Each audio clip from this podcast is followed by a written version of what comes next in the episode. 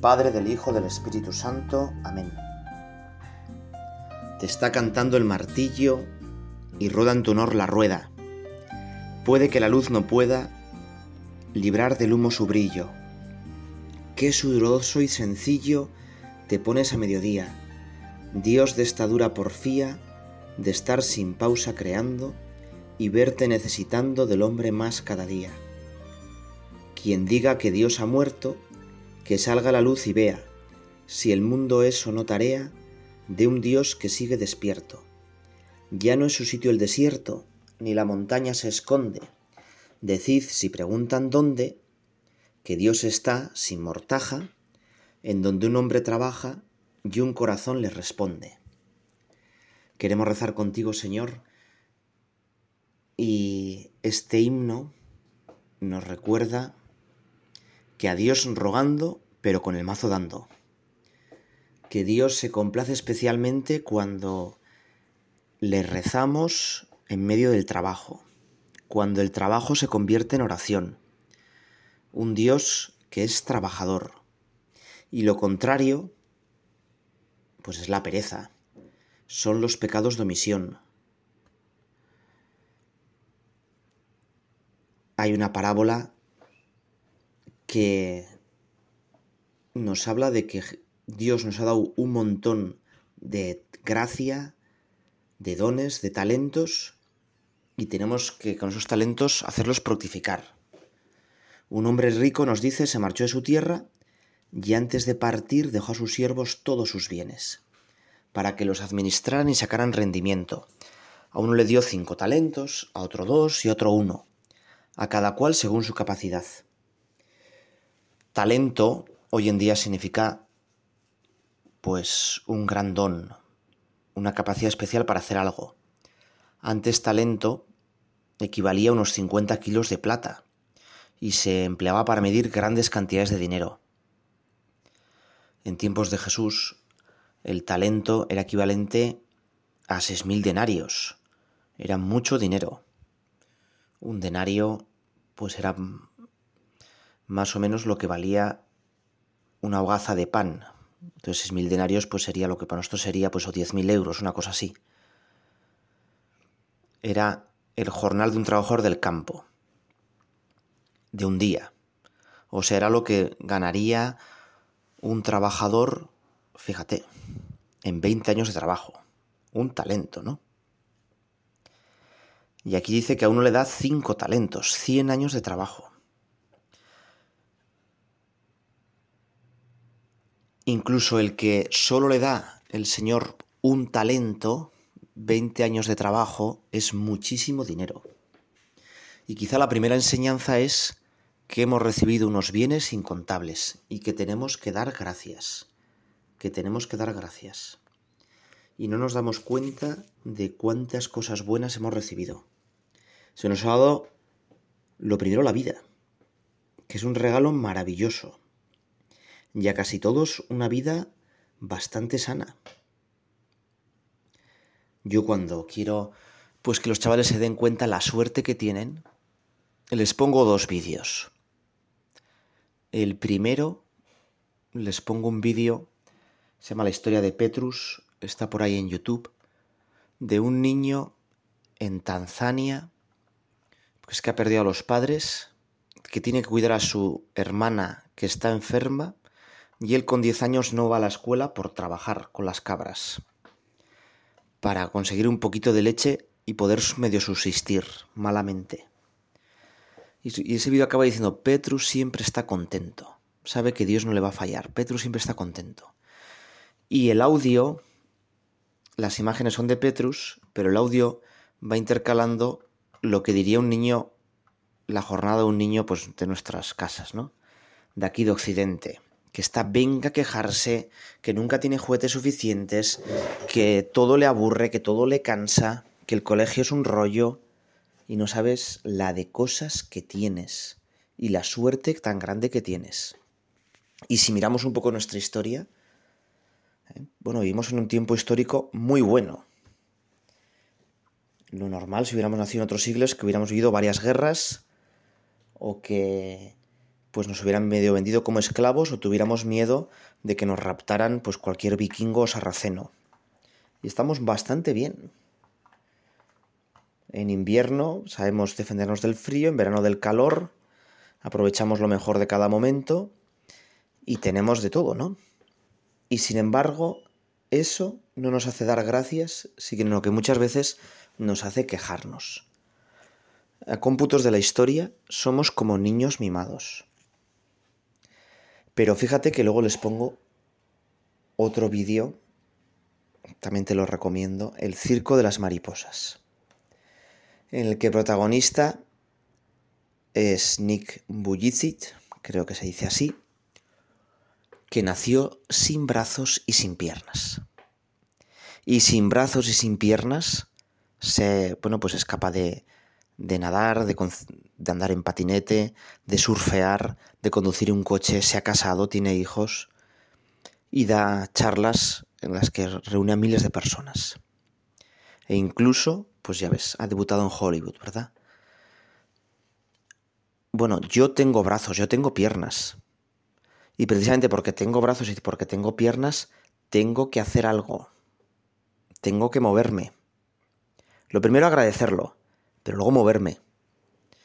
Es ya muy viejo y seguro que lo has oído, pero qué bien nos viene a recordarlo.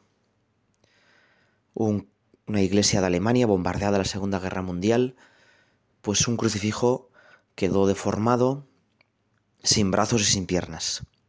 Y el párroco no quiso restaurarlo, sino que puso esta inscripción. Cristo no tiene brazos, Cristo no tiene piernas, Tú eres los brazos y las piernas de Jesucristo. Dios te ha dado esos brazos y esas piernas para que andes en su lugar, para que tú actúes en su lugar. Tú eres los brazos y las piernas de Jesús. Y por eso lo primero, pues gracias. Gracias también por la inteligencia. Y que Dios nos ha dado para comprender tantísimas cosas, que estamos construyendo tantísimas cosas, y para, a través de las verdades creadas, llegar hasta Él, llegar a conocerle. Gracias por nuestra voluntad. Bien, herida por el pecado, un poco floja, pero tenemos voluntad y queremos el bien y podemos amar a tantas personas y a Dios. Gracias, ¿no? Gracias por la creación. Algunos piensan que el Papa sin más, el Papa Francisco es como un ecologista sin más. No, no. Lee el Laudato Si y verás que es una acción de gracias por la creación. Y si hay creación, hay creador. Y respetar la creación es honrar al creador. Gracias por la creación. Gracias por mi tiempo. Cada día me das un montón de horas para hacer un montón de cosas. Y muchas veces vivimos como muy rápidos y no nos damos cuenta que el tiempo lo da Dios. Y que los tiempos los mide Dios. Y a veces vivimos como súper preocupados y no nos damos cuenta de que, que dirige la historia y dirige el guion de la historia es Dios. Tú imagínate en una película que uno de los personajes estuviera como súper agobiado y no supiera que el guionista le ha preparado pues un destino fantástico. Bueno, suele ser común que los protagonistas, pues para crear tensión en la película, pues lo pasan fatal, están a punto de fracasar definitivamente, reciben grandísimas heridas, pero en último momento se levantan, ¿no? Bueno, pues algo parecido pasa con nosotros y con la historia. Dios es como un guionista que tiene unos giros de guion increíbles. Y ahora estamos en un momento de la historia, pues de esos los que pues la banda sonora se hace como más melodramática y parece que, que el, el bien va a quedar sepultado por el mal. Esta ola de frivolidad, de consumismo, de materialismo, parece que está pastando a la iglesia. Pero bueno, sabemos que esa iglesia aplastada, humillada, pues en un giro de guion se va a levantar. Y hay que confiar en Dios y dar gracias, y dar gracias. Bueno, y además nosotros tenemos que dar gracias por otro plano, que es incomparablemente más alto, que es que hemos recibido la gracia, la participación en la vida divina. Cada uno de nosotros estamos insertados dentro de la Trinidad. Dios vive de verdad en mí. Y tengo siete puertas para meterme en esa vida de la gracia, que son los sacramentos, administrados por mi madre la Iglesia, por la que tenemos que dar gracias. Tenemos una madre en el cielo que nos quiere con locura, la Virgen. Cada uno de nosotros tenemos un ángel custodio que nos va a apoyar. Bueno, pues muchísimas gracias, Señor.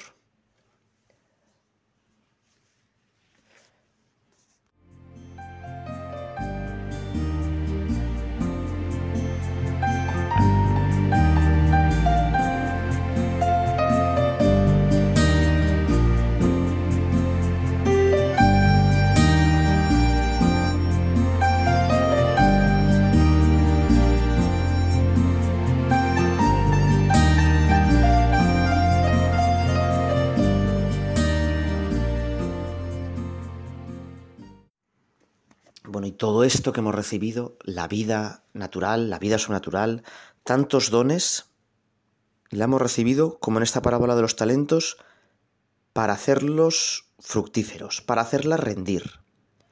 Y se nos va a pedir cuenta de lo que hemos hecho. Ya sabemos que el que nos va a pedir cuenta no es el fiscal general del Estado, ¿eh? que va a decir, mira, en tal martes tuviste una palabra ociosa o te echaste una cabezadita sino que nos va a pedir cuenta nuestro Padre. ¿eh? Es como cuando un niño pequeño de tres años pues llega del colegio con las notas de infantil, ¿no? Que son como de risa. No sé si has visto las notas de infantil que dan hoy en día, ¿no? Eh, es ordenado con sus juegos. Se limpia después de comer los dientes.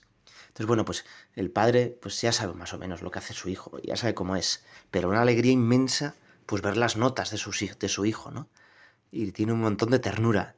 Bueno, pues así nos va a juzgar Dios. Pero se nos va a pedir cuentas. Y nuestra vida es muy corta. Por eso a San José María le gustaba decir que el tiempo es más que oro. El tiempo es gloria, porque el tiempo que tenemos aquí en la vida es lo que nos va a llevar a nosotros a la gloria y va a hacer que mucha gente se meta en la gloria. Y qué importante es que nos sintamos administradores, no dueños. Fíjate que hay dos maneras de entender la vida. Vivir como si fuéramos dueños, ¿eh? y entonces el dueño, ¿qué tiene que hacer con la vida? A lo que quiera. ¿Cuál es el sentido de su vida? Ninguno. Disfrutarla como sea y ya está, ¿no? Y entonces el dueño cae en su propia comodidad, en el egoísmo, en el capricho, en cambio, el administrador sabe que no es suyo lo que tiene, que tiene que cuidarlo y que su misión es hacerlo rendir. Hoy en nuestra oración podemos preguntarnos cuál es nuestra actitud ante los bienes, ante el tiempo. Quienes han recibido la vocación matrimonial, bueno, pues su responsabilidad, ¿no? En su familia. Si son generosos y responsables con el número de hijos, si lo están educando humanamente y naturalmente bien. Y fíjate que, como el que nos juzga nuestro Padre, bueno, pues el premio que nos da es inmenso. Es como cuando el niño, pues, eh, hace cuatro palotes en un, en una hoja mal hechos y el padre lleno de alegría dice, mira, te voy a comprar una bici, ¿no? Pues algo parecido. El premio es inmenso. Esta parábola también nos enseña que lo mucho de aquí, en nuestra, de nuestra vida a la tierra, es poquísima cosa en relación con el gran premio del cielo. Y qué gozada los dos primeros que escuchan de labios del Señor. Muy bien, siervo bueno y fiel. Has sido poco lo, has sido fiel en lo poco, te daré un gran puesto, entra en el gozo de tu Señor. Y el gran premio es precisamente entrar en el gozo del Señor, meternos en la Trinidad, vivir metidos en Dios, ser como Dios. Fíjate, los bienes de esta vida son siempre nada pues en comparación con lo que Dios nos va a dar. Y en cambio, el tercero de los siervos, bueno, pues perdió el tiempo. No se le condena porque haya perdido el talento, sino porque lo entierra. Su vida estuvo llena de omisiones, de oportunidades no aprovechadas, de bienes materiales y de tiempo malgastado. Se presentó ante su Señor con las manos vacías. Fue su existencia vivir inútil en relación con lo realmente importante. Quizás estuvo ocupado en otras cosas. ¿eh? Vio muchas series, hizo muchos... se enteró totalmente de los fichajes y estaba al cabo de todas las noticias y de todos los cotilleos y seguramente dio grandísimos paseos y estuvo en muchísimas fiestas de los pueblos. Pero no llevó a cabo lo que realmente se esperaba de él. Y tenemos que pensar si yo estoy enterrando el talento que Dios me ha confiado. Y podemos enterrar de muchas maneras nuestro talento. Hay tantas personas a las que amar, a las que ayudar. Podemos hacer tantas cosas y podemos hacer muy felices a los que están junto a nosotros o dejarlos en la tristeza. Podemos con nuestros bienes pues apoyar cosas buenas que multipliquen el bien en el mundo. Podemos hacer productivos los fines de semana para cultivar la amistad sincera. Podemos aprovechar también nuestro trabajo y no solo trabajar, sino también ahí ese trabajo santificarlo y hacer apostolado y hacer que ese trabajo sirva para el bien del mundo.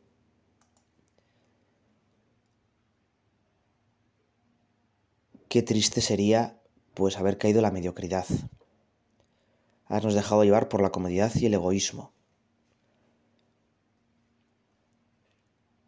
Nosotros queremos servir al Señor, es más, lo único, es lo único que nos importa. Y por eso, pues tenemos que hacer rendir nuestros talentos. Como dice el Papa Francisco, hay que salir del sofá.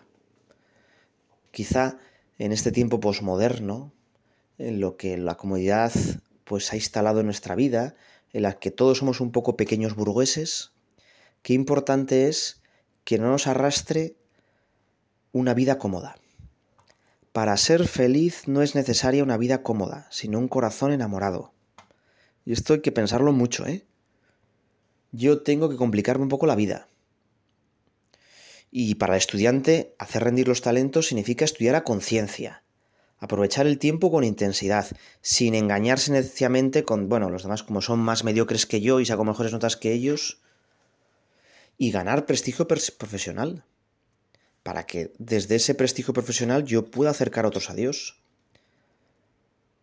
Y para el que trabaja, para el profesional, para el ama de casa, hacer rendir los talentos significa realizar un trabajo ejemplar, intenso, con puntualidad, haciendo que rindan las horas hay un colegio mayor que tiene un lema en latín que me gusta mucho, ¿no? Octo sint, que sean ocho.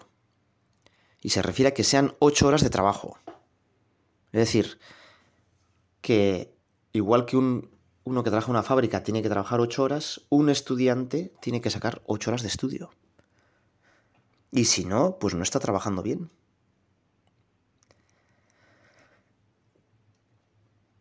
Y de manera especial, los que tienen cargos de responsabilidad, pues tienen, tienen que, que cumplirlo bien. Y Dios les ha puesto ahí en ese cargo porque se fía de ellos. Dice San Agustín que quien está puesto al frente de sus hermanos y no cuida de ellos es como un espantapájaros. ¿Eh? El espantapájaros, cuando llega llegan los pájaros, pues él no se mueve. ¿eh? Y entonces los pájaros pues comen los frutos. Es un guardián de paja. Bueno, pues nosotros no podemos ser unos espantapájaros. Tenemos que intentar cuidar de los nuestros, cuidar de los nuestros. Y fíjate que ante esto, pues poner en juego los talentos, tenemos que pedirle al Señor que venzamos falsos respetos humanos. Es curioso porque los que hacen el mal no tienen pereza. A mí me, sorprende, ¿no? Están siempre y venga, ¿no? Tú vas por las calles y siempre hay carteles de los que hacen el mal. Siempre hay eh, los que hacen el mal se esfuerzan en, en mover sus ideas. O los que quieren ganar dinero, fíjate, ¿no? Estos comerciales que por tal de venderte son unos pesados y te dan la lata. Y yo, pues cuántas veces no sé hacer eso. ¿Cuántas veces no sé hacer eso, no? Bueno, Dios espera de nosotros que hagamos fructificar los talentos. Y vamos a pedírselo. Señor, que no sea yo un guardián de paja, que no sea yo un vago y un perezoso, sino que de verdad piense yo qué puedo hacer. Quizá pues sea mojarme un poco, claro. Y todos podemos hacer algo, todos podemos hacer algo.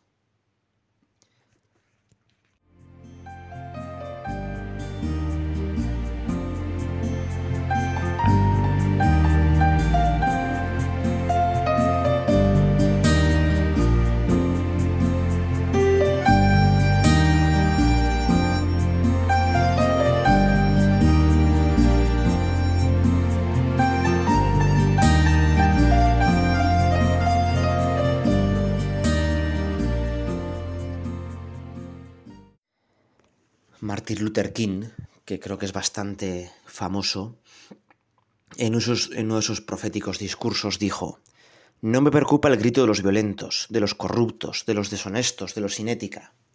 Lo que más me preocupa es el silencio de los buenos. Y es que el mal no triunfa porque los malos se empeñen, sino porque los buenos no hacen nada.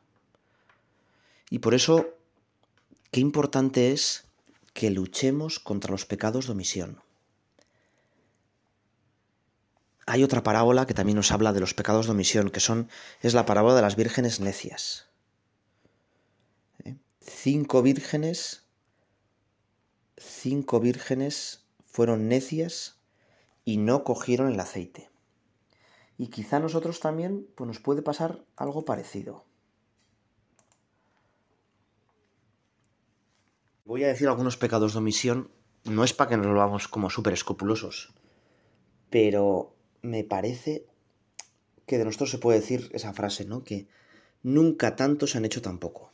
Somos los católicos una gran mayoría, o éramos una gran mayoría, y nos hemos dejado comer la tostada.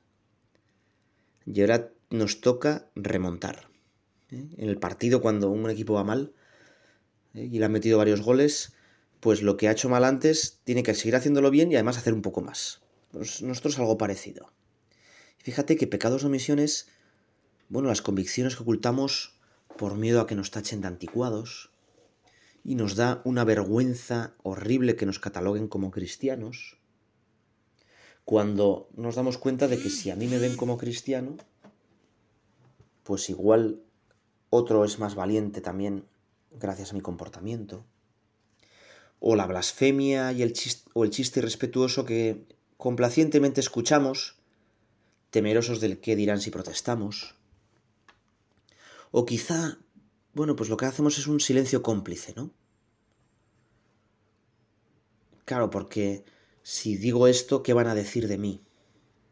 O igual, bueno, pues oímos pues tonterías sobre cómo interpretar la Biblia o sobre eh, pues cómo ver a Dios y pues nos callamos, ¿no? Y uno pues dice que man, Jesús en el fondo no hizo este milagro o yo bueno, pues por no meterme en líos o igual incluso porque bueno, pues porque el que lo ha dicho pues igual es un cura pues que está un poco despistado, ¿no? Yo por no meterme en líos, bueno, pues voy a callar, ¿no?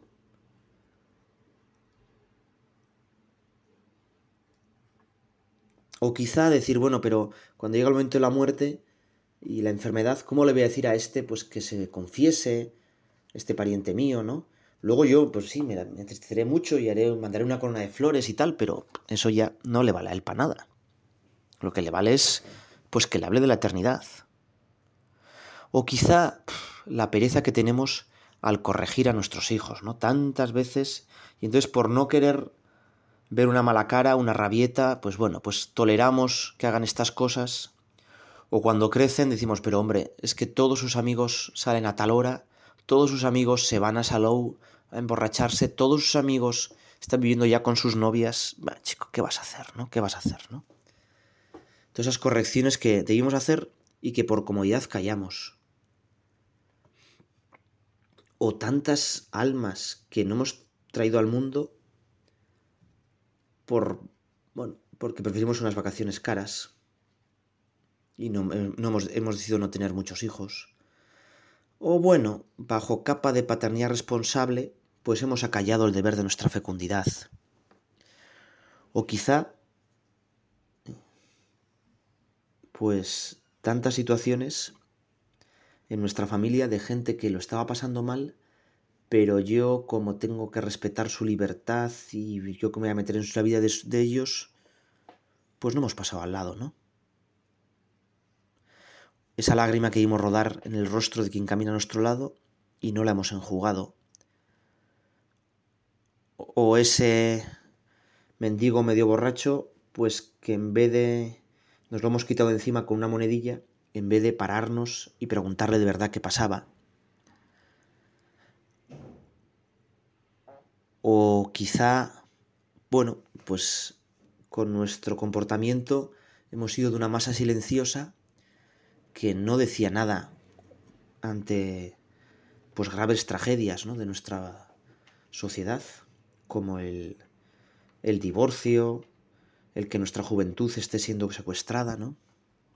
por los medios de. por, por las opiniones pues más radicales que a veces aparecen en los móviles. O la paciencia que no hemos mostrado los defectos del prójimo. Cada uno tenemos un montón, ¿no? Un montón de cosas. El perdón que no hemos ofrecido y que nos hemos enquistado contra algunos parientes, bueno, y, y muchísimas más cosas, ¿no? Bueno, pues vamos a pedirle al Señor que todo aquello que pudimos hacer por pereza, que no pudimos, no hemos hecho por pereza, por egoísmo, el mal que no hemos evitado, todo ese bien que no hemos dejado de hacer, lo primero, perdón. Y luego, Venga, Señor, contra la pereza, diligencia. Contra la pereza, diligencia. Y fíjate que en este tiempo en el que estamos es mucho más urgente todo esto. A mí me recuerda esta situación que vivimos al de la parábola de la rana hervida. ¿Cómo hervirías una rana viva? Claro, si tú calientas el agua y metes la rana, la rana da un salto y se escapa. Entonces lo que hay que hacer es poner un agua tibia, la rana está muy a gusto, y luego poco a poco, sin que se entere la rana, ir subiendo la temperatura, muy poco a poco. Y así, para cuando se dé cuenta la rana, la rana ya estará hervida. Bueno, pues algo parecido pasa en nuestra vida. A los cristianos nos están metiendo ley tras ley, opinión tras opinión, meme tras meme en el móvil y nos van desmontando nuestras convicciones. Qué difícil es que uno de nuestros hijos pues sea buen cristiano, porque todo lo que le rodea al mundo está totalmente en contra. Y nosotros pues primero aceptamos la ley del divorcio, pues porque ¿qué vas a hacer? Luego la ley del aborto, luego que mataran a los ancianos, la ley de la eutanasia, que no hubiera religión en la escuela porque cada uno tiene que educarle en casa y año tras año va subiendo la temperatura. La persecución en estos momentos no es abierta, pero año tras año van subiendo la temperatura y quieren hervirnos. Por eso, pues tenemos una gran responsabilidad social. Y yo quisiera, Señor, pedirte, bueno, Señor, ¿qué quieres que haga, no? uno ante esto pues puede lo primero desmoralizarse, decir, bueno, qué desastre, estamos fatal, la opción es pues nada, escapar de esta sociedad malvada, o caer en la tristeza y, o decir, bueno, pues no, yo no puedo hacer nada, voy a dedicarme a, lo, a, lo, pues, a cultivar bonsáis porque esto está perdido. O puede decir, bueno, pues no sé cómo va a ir la historia, pero volvemos a recordar que Dios es el dueño de la historia, es el guionista, y yo lo poquito que haga, pues Dios lo va a dar, lo va a multiplicar. Fíjate que al pie de la cruz, pues parecía que no se podía hacer nada. Pero al pie de la cruz estaba la Virgen María y ella estaba allí y mantenía la esperanza. Y lo poquito que hizo fue pues reunir a los suyos, estar con los más cercanos de Jesús, pues decirles, oye, pues venía a mi casa, ya os hago yo una cena, ya os reúno, y así fue reuniendo a la iglesia en espera de la resurrección. Nosotros con ella. Y le pedimos al Señor que, y a la Virgen María que no caigamos en los pecados de omisión. Lo primero que nos demos cuenta de nuestros pecados de omisión y que nos haga reaccionar. Dios te salve María, llena eres de gracia, el Señor es contigo. Bendita tú eres entre todas las mujeres y bendito es el fruto de tu vientre Jesús. Santa María, Madre de Dios, ruega por nosotros pecadores, ahora y en la hora de nuestra muerte. Amén.